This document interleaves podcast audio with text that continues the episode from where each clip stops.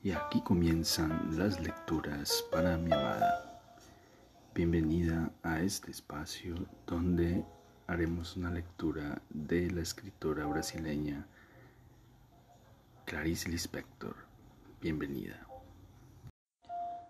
Continuamos leyendo La lámpara de la grandiosa escritora brasileña Clarice Lispector.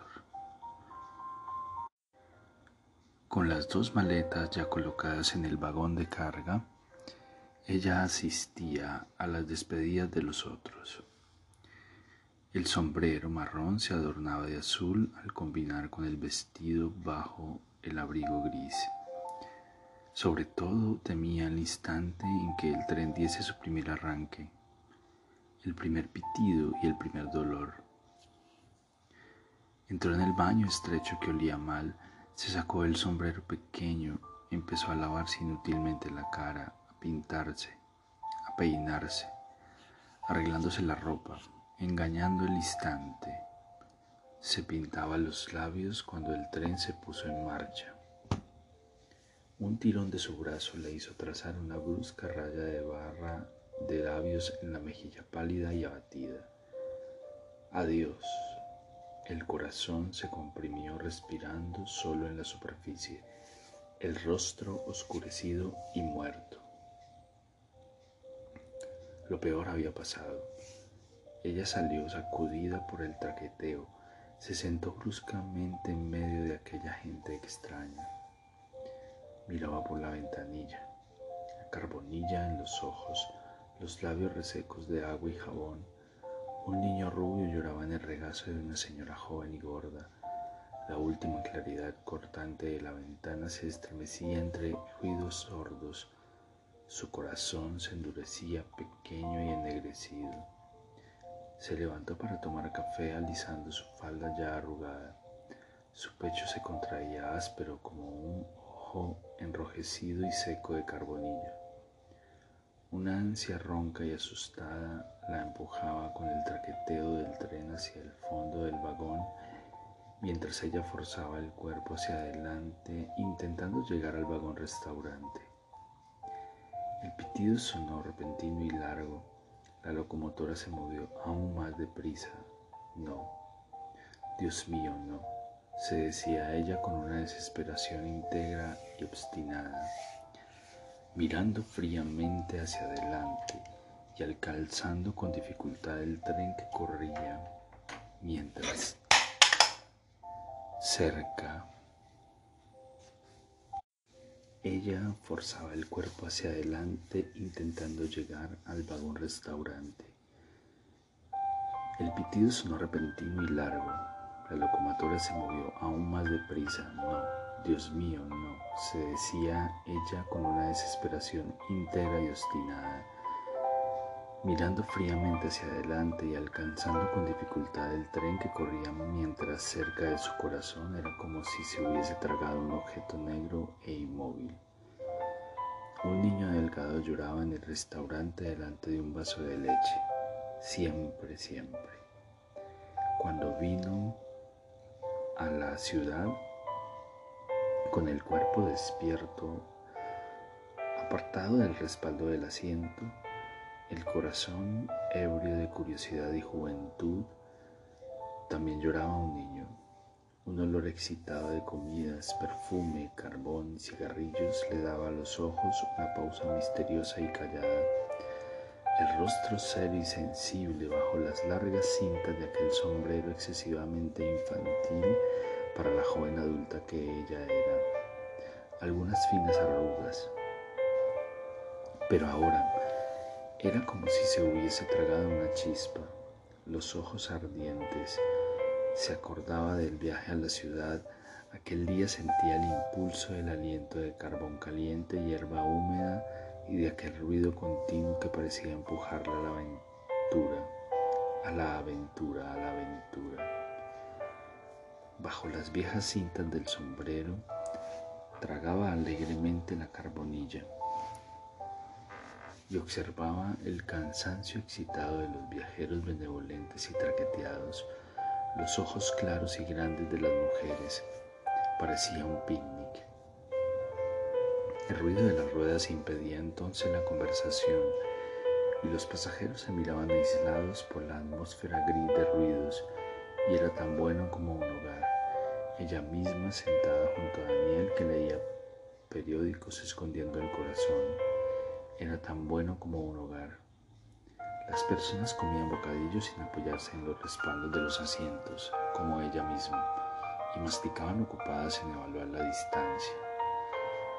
Y ahora, ahora llegaba el café, un parecillo con mantequilla, y ella estaba sola. No se sentía infeliz, sobre todo sentía una altiva y fría sensación de que nadie podría ayudarle o quitarle lo que había vivido. Concedía cierta atención íntima y oscura a lo que estaba sucediendo y que más tarde, tal vez imposible de ser recordado, formaría sin embargo parte de su historia. Miró por la ventana un cafetucho aislado en medio de la vegetación rara, construido con ladrillo y cal, anunciaba una aldea. Era solo dos puertas, un perro tumbado ahuyentando las moscas y todo pasó rápidamente. La propia población en sombras, en trazos rápidos, largos, inacabados. El tren avanzaba por el camino abierto en el bosque oscuro mojado por la última lluvia, el olor de agua dulzona. Los rieles refugían sinuosos, desaparecían bajo el tren. Ella empezó a pensar que en realidad podría no haberse ido y la idea de que estaría en ese momento en la ciudad esperando el día siguiente para ver a Vicente le despertó un nuevo grito sofocado en mi corazón. Nunca había tenido una noción más precisa y extraña de que dos lugares existían al mismo tiempo, que una misma hora transcurría en todo el mundo. Y esta sensación instantánea la acercó como nunca a lo que ella desconocía. Cómo sé inventar cosas hasta el final. Se dejaba llevar por una obstinación inconsciente hasta un punto en que él en realidad alcanzaba lo que había pretendido y sin embargo no podía soportar lo que ella misma había creado. Sería mucho más fácil ser mejor consigo misma. Las personas se preparaban para tener compañía en todos los momentos de la vida, incluso Daniel. Y ella, misteriosamente desprendida, había conseguido quedarse sola se acordaba de cómo poco tiempo antes de ir a vivir a la ciudad con Daniel había aceptado pasar un mes en la hacienda lejos de la granja. Incluso cuando sentía tedio y preocupación por lo que iba a suceder, se acordaba de cómo no había podido cenar en aquella hacienda de viejas y de empleados aturdidos, el pecho preso en lágrimas, el cuerpo ardiendo de silencio y de cómo no había podido dormir acostada en la extraña cama baja, escuchando los pasos de los grandes ratones y de cómo no se sorprendería entonces si la puerta se abriese y entrase un ser y la marcase con dedos dulces y morados, sin nadie para salvarla. Lejos de la familia de miembros cansados pero que se cerrarían a su alrededor e impedirían lo que fatalmente se aproximaba. ¿Cómo había podido olvidar ese mes de miedo y de meditación? Solo ahora el recuerdo había vuelto y después los ojos contemplando la oscuridad desde la ventanilla del tren. Recordaba cómo no volvió a la granja con Daniel cuando éste se comprometió y cómo sin embargo había sido fácil no quedarse sola. Entonces vivió con sus primas. Y sí, mientras no encontraba un apartamento se quedó en la pensión. Con un suspiro finalmente se acercó al recuerdo de la pensión. Era día santo cuando entró por, para cenar la primera vez. Las mesitas cubiertas con manteles de cuadros rojos, un jarroncito de rosas marchitas. Nadie la miró, ella ya tenía un aire distante y tranquilo. No pudo comer nada. La garganta contraída por una soledad emocionada y nerviosa. Sus manos temblaban y ella las miraba asombrada. Después subió al cuarto del biombo cochambroso, se puso el camisón y con un movimiento se descubrió en el espejo grande el cuerpo grueso apareciendo con una voluptuosidad triste y a través del tejido fino. Aquellos horribles camisones de solterona anteriores a Vicente. Veía el rostro congestionado de lágrimas, el pelo peinado con el moño discreto de la mujer que está sola. Una niña deforme y rara que despertaría miradas de curiosidad. Ah, sí, no existía Dios, eso estaba claro el viento alegre y el frescor decía al entrar en la habitación. Las flores rojas del jarrón le repetían y todo se bastaba con secreto y terror. Sin saber qué hacer de la larga noche, se quitó el camisón y se vistió otra vez. No se atrevía a pensar, sintiendo que el pensamiento la aislaría aún más. Una bombilla encendida, en la vecindad daba una clave de penumbra a su cuarto. El biombo parecía moverse y respirar. Las flores se estremecían en el jarrón estrecho. La mesita, cubierta con un mantel polvoriento, flotaba extraordinariamente quieta, como si no tuviese contacto con el suelo. Ella se había sentado en la cama, apoyada en la almohada y contemplaba el aire de la noche. Templada, los zumbidos llenaban el silencio sofocado del verano. De repente, en el corazón de la casa vieja estalló vena en astillas y sangre, en alegría congestionada. Ella se sentó con un sobresalto en la cama, sofocó un grito de horror. Una pequeña orquesta tocaba en el salón de abajo saxofón atravesaba los parcos instrumentos dislocándolos inmóvil, apretándose la blusa contra el pecho. Escuchaba como en sueños el foxtrot ronco y desafinado. Encendieron una luz en la casa de enfrente y su habitación. Aplausos húmedos y cortos se sucedieron en zigzag. Se interrumpieron aquel día de fecha santificada, los comercios cerrados, cruzándose con hombres en pijama por los pasillos y en los baños mixtos de la pensión. Ahora además una orquesta. Mañana, mañana se iría y buscaría definitivamente a alguien, se prometía. Y eso, qué poderosa era algunas veces y eso que sabía que era una mentira la apaciguaba, hacía que pudiese esperar con el corazón más estable, consolada como una niña, palpitando con cuidado para no lastimarse. Era necesario ser delicada consigo misma, eso lo aprendería cada vez mejor, a cada momento que fuese pasando. Vivir como si sufriese del corazón, tanteando, dándose buenas noticias suavemente, diciendo, sí, sí, tienes razón, porque había un momento en que el permiso que alguien se daba podía llegar a ser de un pavor seco y tenso, algo de lo que no se conseguiría decir el fin, un estado en el que tener fuerza sería tal vez la propia muerte o la única solución. Estaría en la entrega rápida del ser, rápida, con los ojos cerrados sin resistencia. Se pasaba los días en la habitación. Mientras los maridos trabajaban, las mujeres vagaban por la pensión en sus batines leves y floreados. Se reunían en la sala para hablar. Una le pintaba las uñas a la otra. Se hacían peinados nuevos y se prestaban barras de labios cosían ropa, hojeaban revistas como los monos del zoológico. De vez en cuando parecía una pareja. Él tenía las cejas bajas sobre los ojos astutos, el rostro minúsculo y las orejas grandes como un murciélago.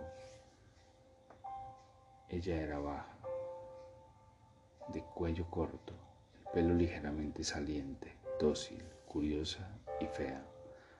Los dos parecieron unidos por esas cosas secretas, como por un buen crimen sexual. Pero él la protegía y ella se sentía protegida. Recordó también cómo agradeció casi ardientemente a una de ellas que le prestara una revista y cómo se había retraído con frialdad pensando que había sido ridícula. Subió a su habitación y se quedó pensando si le habría agradecido poco o se había humillado demasiado. Y entonces había buscado castigarse no leyendo la revista, buscando así la perfección. Sí, Dios mío, sí, eso era lo que buscaba, el cuerpo grande y tosco de niña. Era eso lo que había buscado con seriedad. También como en el silencio. Del nuevo apartamento le llegaba tantas veces aquello que no faltaba ningún mes y como así que la vida se sucedía en su cuerpo, impasible, siguiendo un ritmo que ella acompañaba orgullosa e inquieta. Cuidadosa recordó cómo se sentaba a la mesa después de cenar, dulcemente ahora, dulcemente atenta el corazón traspasado por el miedo y por la espera. Un viento leve rozaba la superficie de su cuerpo. Enfriaba el aire, la, nueva cortina había estallado ciega. Una presencia de Madison, labios asustados languidecían en el aire. El silencio era aspirado por un vértigo. Ella inclinaba la frente.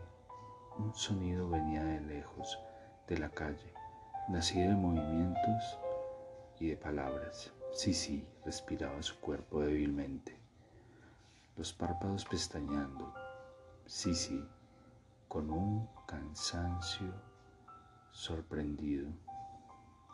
Algo no se realizaba, se deslizaba como el viento y desaparecía para siempre.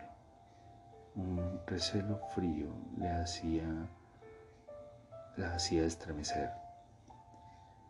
El largo tenso silencio le agudizaba inútilmente los sentidos. Pasaba los días comprendiéndose.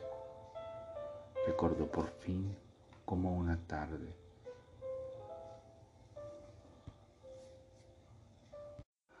Haciendo rayas con la uña en el mantel, le pareció haber oído que llamaban a la puerta.